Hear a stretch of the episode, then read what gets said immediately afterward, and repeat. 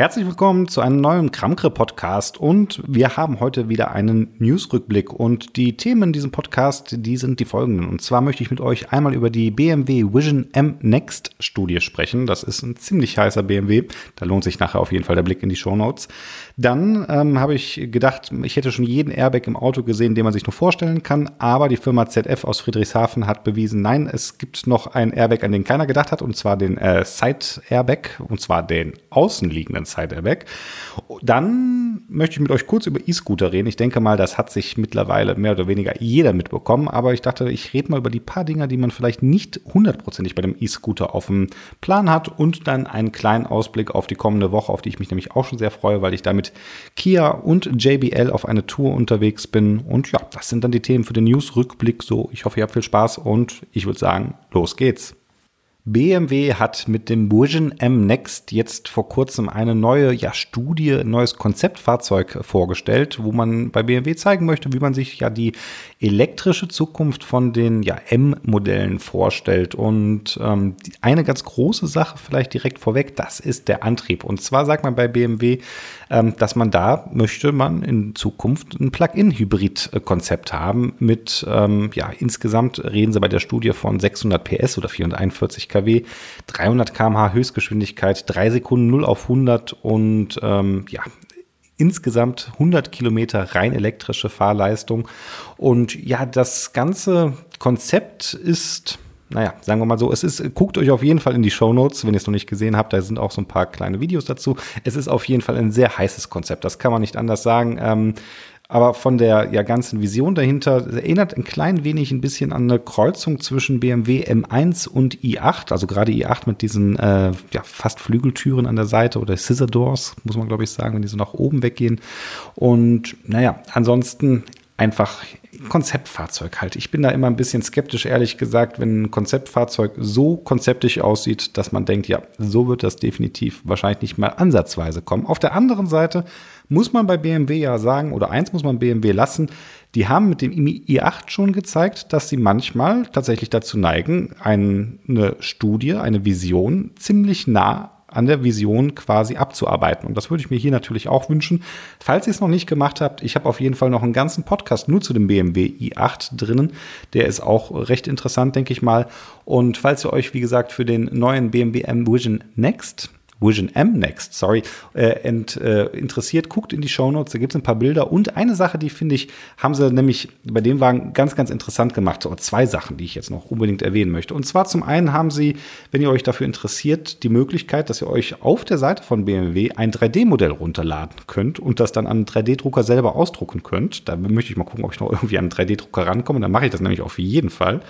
Und äh, ansonsten gibt es Wallpapers, Poster und ein Soundfile. Und Sound, das ist so ein ganz interessantes oder spannendes Thema, weil da haben sie jetzt hier nämlich auch wieder ganz groß, ähm, naja, nicht drauf rumgeritten, ist vielleicht das falsche Wort, aber sehr viel Wert drauf gelegt, dass der Sound von dem BMW Vision, nee, Vision M Next von dem ähm, relativ bekannten ähm, Hollywood Sound Dirigenten oder Komponisten Hans Zimmer gemacht worden ist, der unter anderem auch hier die Soundtracks von Fluch der Karibik mitgemacht hat. Ähm, was, was war da noch da? The Dark Knight, Pearl Harbor. Also der hat in sehr, sehr vielen Hollywood-Filmen hat der den, ähm, seine Finger im Sound oder sein, seine Ohren, na, keine Ahnung, wie man es genau sagen will. Auf jeden Fall, Hans Zimmer hat den elektrischen Sound für den Vision M Next äh, gemacht und ich würde folgendes sagen, den spiele ich jetzt mal einfach hier kurz rein, damit ihr den euch nämlich auch anhören könnt.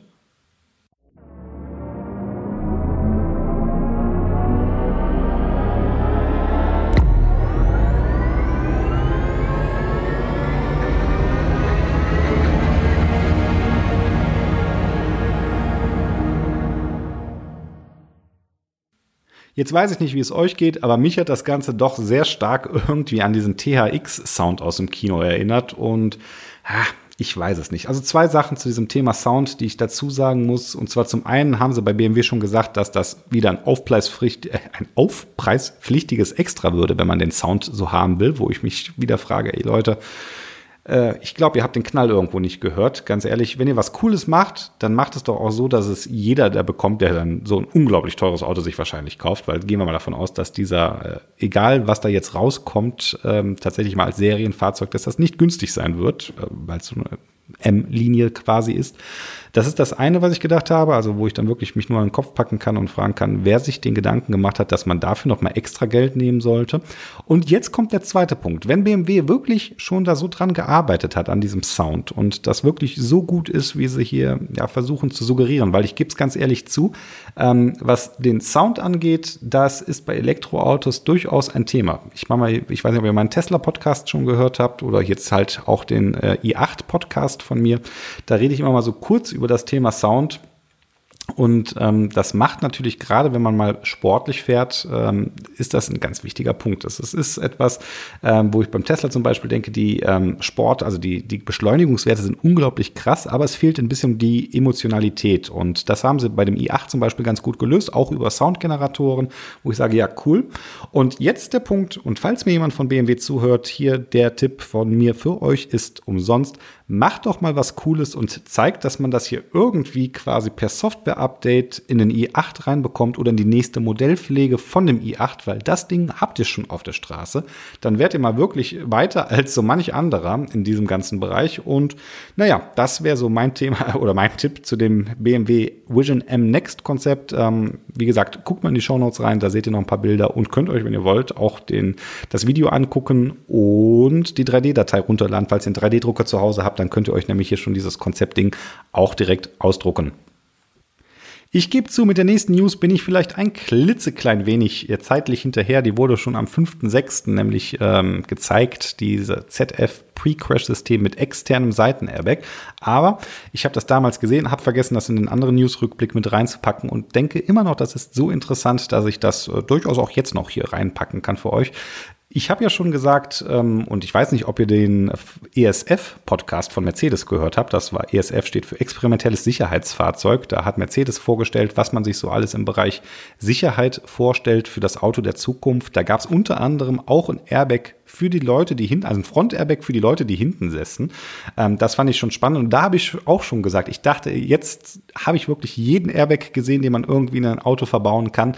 Und nein, bei der Firma ZF hat man jetzt halt ein Schutzsystem entwickelt, das die seitliche Knautschzone des Autos um in den Sekundenbruchteilen halt extrem vergrößern kann. Und man sagt bei ZF, dass man dazu eine ja, bis zu 40-prozentige Minderung der Unfallfolgen bei Seitencrashs haben kann. Und das Ganze, naja, funktioniert so ein bisschen, ich weiß nicht, ob ihr schon schon mal ein Fußgänger-Airbag gesehen habt, die sind vorne unter der Motorhaube versteckt. Jetzt ist es halt so, das ist natürlich technisch hier ein bisschen komplizierter.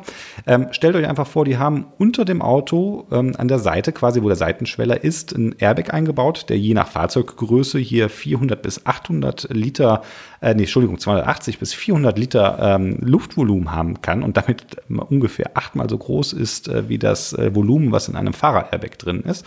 Und damit das Ganze halt funktioniert, braucht so ein modernes Auto zum Beispiel LIDAR-Sensoren, Kamerasensoren, die halt den Seitenverkehr auch im Blick haben. Weil, was man natürlich nicht will, ist eine unbeabsichtigte ja, Auslösung von so einem Airbag. Was jetzt passiert zum Beispiel auf einer Kreuzung, wenn ihr über die Kreuzung fahrt und das LIDAR-System zusammen mit dem Kamerasystem erkennt, okay, da kommt ein Auto auf euch zu, ähm, dann muss die Entscheidung getroffen werden, ob der Airbag gezündet werden soll. Das macht er natürlich nur, wenn er dann ähm, bei der Berechnung herauskommt, ja, das ist jetzt der Crash, der ist jetzt unvermeidbar. Und dann hat der Airbag halt noch ganz 150 Millisekunden Zeit, äh, was ungefähr der Dauer eines menschlichen Wimperschlages entspricht, den Airbag zu füllen und dann halt die, ja, die Seitenknautschzone nochmal erheblich quasi vergrößert und dadurch halt halt die Insassen im Auto deutlich stärker schützt. Und ähm, das ist eine interessante Technologie, muss ich ganz ehrlich sagen. Also guckt euch auch da, wieder in den Show Notes gibt es ein paar Videos, äh, ein paar Fotos und auch ein Video zu der ganzen Thematik. Fand ich, sah ziemlich cool aus. Ähm, da haben sie das tatsächlich mit so einem, ja, demonstriert mit einem Auto, mit einem Seitencrash, wobei das Auto, was da reinfährt, in Anführungszeichen in die Seite von dem ähm, von dem ZF-Auto, das ist so ein aufblasbares Auto, aber das ist halt von, der, von dem Radarprofil und von dem Aussehen her für die Kameras so gemacht, dass es dann auch tatsächlich aussieht wie ein Auto und es dann halt zu einem Crash kommt. Und im Großen und Ganzen ähm, wirklich eine interessante Technologie, eine Technologie, die wir natürlich erst dann in Autos sehen können, wenn die hier mit noch mehr ja, Technik ausgestattet wird. LIDAR-Systeme sind nicht günstig. Ähm, zusätzlich jetzt nochmal LIDAR-Systeme, die jetzt in die nach links und nach rechts gucken, das ist auch noch nicht so wirklich Standard. Ich meine mal, die LIDAR, also das sind Laser-Radarsysteme im Prinzip, also Laser-Image-Systeme, die quasi sehr, sehr schnell und sehr, sehr genau die Umgebung abtasten können. Die werden für autonome Fahrzeuge schon jetzt auch teilweise bei Serienfahrzeugen, Audi zum Beispiel, verbaut. Die gucken aber im Moment halt nur nach vorne, weil nach vorne so Abstandsradar, autonomes Fahren, Folgen, jetzt sage ich mal gerade auf äh, Autobahnsituationen, da wird das schon verbaut, bis sowas jetzt in der Seite kommt. Hm, da kenne ich tatsächlich noch keinen Hersteller, der da was macht. Ist also noch alles ein bisschen jetzt in der Konzeptstudie mit diesem Prototypen, der jetzt da gebaut worden ist, aber ich bin mir ziemlich sicher, dass äh, ZF das dann jetzt auch versuchen wird, weiter Richtung Serienreife zu bekommen. Und alles in allem fand ich ganz interessant. Wie gesagt, guckt mal in die Shownotes rein und wie immer, wenn euch das Ganze auch interessiert, hinterlasst mir einen kleinen Kommentar in meinem Blog, also auf markkreuzer.de, wo der Kramkre Podcast auch gehostet wird. Und ja, das war das äh, ZF-System für den externen Seitenairbag. Weiter geht's. Wenn ihr in einer Großstadt wohnt, dann habt ihr es wahrscheinlich definitiv mitbekommen und auch sonst, selbst wenn ihr auf dem Land wohnt, habt ihr es wahrscheinlich auch mitbekommen, weil die Zeitungen und Medien in der letzten Zeit voll damit waren, E-Scooter sind jetzt endlich auf der Straße zugelassen und die ersten Großstädte werden schon mit diversen E-Scootern ja geflutet, die man per App ausleihen kann. Und ich will jetzt gar nicht so groß drauf rumreiten. Es sind so ein paar Sachen, die wollte ich mal kurz einfach erwähnen ähm, für den geneigten Podcast-Zuhörer, der sich vielleicht auch für den E-Scooter interessiert. Ähm, so ein paar Sachen, äh, die zu beachten sind beim E-Scooter. Zum einen, wenn ihr wirklich einen eigenen kaufen wollt, achtet unbedingt darauf, dass ihr die technischen Voraussetzungen ähm, erfüllt, weil ähm, sonst kriegt ihr keine Betriebserlaubnis dafür. Und das ist gar nicht so trivial, wie man im ersten Moment denkt. Überhaupt die ganze Thematik ist nicht so trivial, wie ich ursprünglich dachte. Also ein E-Scooter ist mh, hm, ähnlich wie ein Fahrrad, aber halt auch ähm, ja dann doch was komplizierter, weil ihr braucht die günstige Betriebserlaubnis. Das Ding darf nicht schneller als 20 km/h fahren. Und anders als beim Fahrrad, ihr braucht ein Versicherungskennzeichen. Und gerade wenn ihr zum Beispiel denkt, ah, auf das Versicherungskennzeichen kann man verzichten, das kann ganz schnell ganz teuer werden. Also ähm, da wird direkt erstmal ein Bußgeld von 70 Euro erhoben und ähm, wenn dann noch ein Unfall passiert, dann müsst ihr den selbst übernehmen. Das ist natürlich ziemlich doof. Also selbst wenn ihr dann, da wahrscheinlich selbst wenn ihr nur beteiligt seid, äh, wird das schon kritisch. Ähm, Ansonsten, um E-Scooter zu fahren, wie gesagt, 14 Jahre alt, das sind so alles äh, Themen, die sind natürlich jetzt erstmal wichtig für Leute, die sich selber einkaufen wollen. Wenn ihr jetzt so eine App wie Lime oder sowas nutzen wollt, dann braucht ihr euch wahrscheinlich keine Sorgen machen. Die Dinger sind zugelassen, die haben Versicherungskennzeichen. Aber auch da gibt es so ein paar Regeln, die gelten. Die wollte ich einfach noch mal kurz ähm, aufzählen, weil ich denke mal, dann ist man alles ein bisschen informierter und das ist sicherlich kein, ähm, kein Fehler, weil das wird so eine Sache sein mit den E-Scootern, da wird ja jetzt schon alle sich das Maul am, ehrlich gesagt, sorry, am zerreißen, ob das jetzt wirklich so eine gute Sache ist oder ob die jetzt das Chaos auf den Straßen in den Städten aus ähm, bricht. Ich persönlich glaube da nicht dran. Ich denke, das wird sich relativ schnell auch irgendwo ja normalisieren. Aber die Regeln, wie gesagt, ihr dürft mit so einem E-Scooter nur auf Fahrradwegen fahren und Fahrradstraßen fahren. Wenn es keinen Radweg gibt, dann müsst ihr auf eine Fahrbahn ausweichen. Also ihr dürft nicht äh, auf die Autofahrbahn ausweichen. Ihr dürft halt nicht auf den Bürgersteig fahren. Es sei denn, es ist halt ein äh, Bürgersteig, der für Fußgänger und Fahrräder erlaubt ist.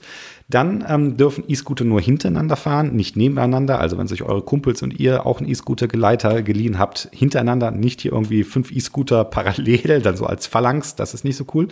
Ähm, man darf nicht freihändig fahren ähm, oder sich an andere Fahrzeuge anhängen. Ich, wobei ich mich ganz ehrlich frage, wer mit einem E-Scooter es wirklich hinbekommt, freihändig zu fahren. Aber es gibt ja immer Leute, die sowas ausprobieren.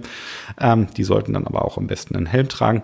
Dann ganz wichtig, für E-Scooter gilt auch das Rechtsfahrgebot. Ähm, Rechtsfahrgebot überhaupt so ein Thema, was wir in Deutschland, glaube ich, gar nicht hart genug und oft genug erwähnen können. Ähm, wenn ihr abbiegt auf der Straße, gibt ein Handzeichen, wie beim Fahrradfahren auch. Ähm, ihr müsst äh, auf, bei den Radwegen Rücksicht auf die Radfahrer nehmen und überhaupt auf andere Verkehrsteilnehmer äh, Rücksicht nehmen. Es dürfen keine Personen befördert oder Anhänger befestigt werden. Und jetzt die wichtigste Regel und die ich selber nicht auf dem Schirm hatte und die ich glaube, die gerade in der Stadt gar nicht so unerheblich sein wird. Es gelten die gleichen Promillegrenzen wie für Autofahrer. Das heißt, ähm, ihr könnt, wenn ihr in der Stadt feiern geht und denkt, oh, jetzt hier schnell mal Barhopping ab zur nächsten Bar und wir nehmen jetzt den E-Scooter, weil der steht hier direkt davor, ähm, das kann ganz schnell teuer werden. Und nicht nur teuer, sondern es kann euch tatsächlich auch Fahrverbot ähm, einbringen. Und zwar, ihr kennt das, von 0,5 bis 1,09 Promille bezahlt ihr erstmal 500 Euro Strafe, einen Monat Fahrverbot und es gibt zwei Punkte. Wenn ihr dann, und das ist auch wieder so ein Punkt, selbst wenn ihr nur ein, zwei Bier getrunken habt und unter den 0,5 äh, Promille seid, aber dann irgendwie, naja, in Anführungszeichen ein auffälliges Verhalten zeigt, müsst ihr halt auch wie beim Autofahren auch mit einer Strafe ähm, rechnen. Dann im ganzen Umkehrschluss oder in der Weiterführung heißt das natürlich, dass Fahranfänger in der Probezeit auch auf dem E-Scooter eine 0-Promille-Grenze haben und ähm, naja, wer keinen Führerschein hat und trotzdem betrunken E-Scooter fährt, der, also für die Leute, hey, ihr dürft halt ab 14 fahren, aber betrunken E-Scooter fahren, dann kriegt ihr halt auch direkt erstmal eine Sperrfrist von mindestens sechs Monaten drauf, wenn ihr dann erwischt werdet darauf. Also hilft auch nichts, wenn man unter 18 ist und denkt, oh, ich kann jetzt ähm, betrunken fahren. Das geht nicht. So, das waren so die ähm, ja, paar E-Scooter, Themen, die ich gerade noch mal einfach so jedem ins Gedächtnis rufen wollte. Ich bin auf jeden Fall eigentlich ein sehr großer Freund von den Dingern. Ich finde es ein bisschen schade, dass sie auf 20 km/h ähm, gedrosselt wurden. Aber naja, schauen wir mal. Auch Gesetze können irgendwann noch mal geändert werden. ich weiß, es hat lange gedauert, bis es jetzt mal wirklich in Kraft getreten ist. Aber naja, ich gebe die Hoffnung nicht auf und ich bin mal gespannt, auch hier wieder, was ist euer Thema oder was ist eure Meinung zu den E-Scootern? Äh, seid ihr damit schon gefahren? Äh, wenn ja, wie fandet ihr es? Oder wenn nein, wie schlimm findet ihr es? Und ja, das ist so der Punkt E-Scooter. Dann sind wir auch so langsam schon fast am Ende von dem ganzen Podcast. An dieser Stelle möchte ich nämlich noch einen kleinen Ausblick geben, und zwar, was jetzt in der nächsten Woche bei mir passieren wird. Und zwar bin ich unterwegs äh, von Kia eingeladen nach Budapest und äh, nicht nur von Kia, sondern von Kia und JBL. Die möchten ein bisschen zeigen, wie sie den in dem neuen Kia Ceed äh, mit JBL, das ist eine Firma von Hamann, ähm, ja quasi den Sound ins Auto reinbekommen. Also welche Materialien, welche Prozesse werden für die Fertigung eines Lautsprechers benötigt. Ähm, das ist in dem einen Werk zu sehen. Dann, wie wird ein Auto da, wie wird es quasi eingebaut. Das wird dann auch mitgezeigt. Und dann unterwegs hat man dann noch ein bisschen Zeit, ähm, während ich dann quasi von Budapest nach ähm, weiter nach Ungarn, weiter in die Slowakei fahre, um dann nämlich hier in der Slowakei ähm, in der Kia, im Kia-Werk mir das anzugucken, vom Presswerk hin bis zur Qualitätskontrolle am Ende, wo dann halt auch die JBL-Lautsprecher eingebaut werden. Und ja, dann geht's dann, sage ich mal, von da aus dann nach Wien und von da darf ich dann wieder nach Hause fliegen. Das ist etwas, da freue ich mich tatsächlich schon sehr drauf. Ich weiß nicht, äh, wie immer, wie immer in den Show Notes äh, gibt ein kleines Bild von der Tour zu sehen, aber halt auch ein Link zu dem äh, Artikel, wo ich mit dem Kia Stinger GT, wo ein Soundsystem von Hamann drin ist, ähm, unterwegs war. Das war nämlich auch schon sehr, sehr interessant, was das angeht, wie dann so die ähm, Abstimmungen sind. Ähm, die werden nämlich zum Teil hier bei Hamann in, in der Nähe von München gemacht gemacht. Das war auf jeden Fall spannend und ähm, ich denke mal, das wird eine ganz coole Tour und ich habe mir zumindest vorgenommen und falls ihr das auch für eine gute Idee haltet, dann bestärkt mich doch mal mit einem Kommentar. Ähm, ja, ihr merkt, ich bin ein klein wenig hier Fishing for Comments. Das ähm, Podcasten macht mir viel Spaß, aber irgendwie ist es noch nicht so richtig, habe ich noch nicht so richtig raus, wie die Leute, die mir dann halt zuhören. An dieser Stelle auch nochmal an euch. Vielen Dank, dass ihr wieder bis hierhin zugehört habt. Auch irgendwie ein bisschen mit interagieren, damit ich merke hier, was gut ist, was nicht gut ist. Ähm, auf jeden Fall habe ich folgende Idee. Ich möchte nämlich ähm, dann von unterwegs einen äh, Podcast aufnehmen und den dann quasi in der kommenden Woche auch wieder mit euch teilen von der Tour unterwegs. Ich bin mal gespannt, wie sowas wird. Ich nehme, habe ein spezielles Mikrofon fürs iPhone eingepackt. Ähm, hoffe, das klappt ganz gut und ich hoffe, ihr findet die Idee gut. Und ja, das war es dann auch diese Woche wieder mit dem Newsrückblick. Ähm, mein Name ist Marc. Ich habe mich bereits bedankt dafür, dass ihr zuhört. Ich möchte das an dieser Stelle nochmal tun. Und ähm, ja, falls ihr es noch nicht getan habt, freue ich mich, wenn ihr den ähm, Podcast abonnieren würdet. Und ansonsten sage ich erstmal einen guten Start in die neue Woche. Bleibt wie ihr seid und ich hoffe bis bald. Macht's gut.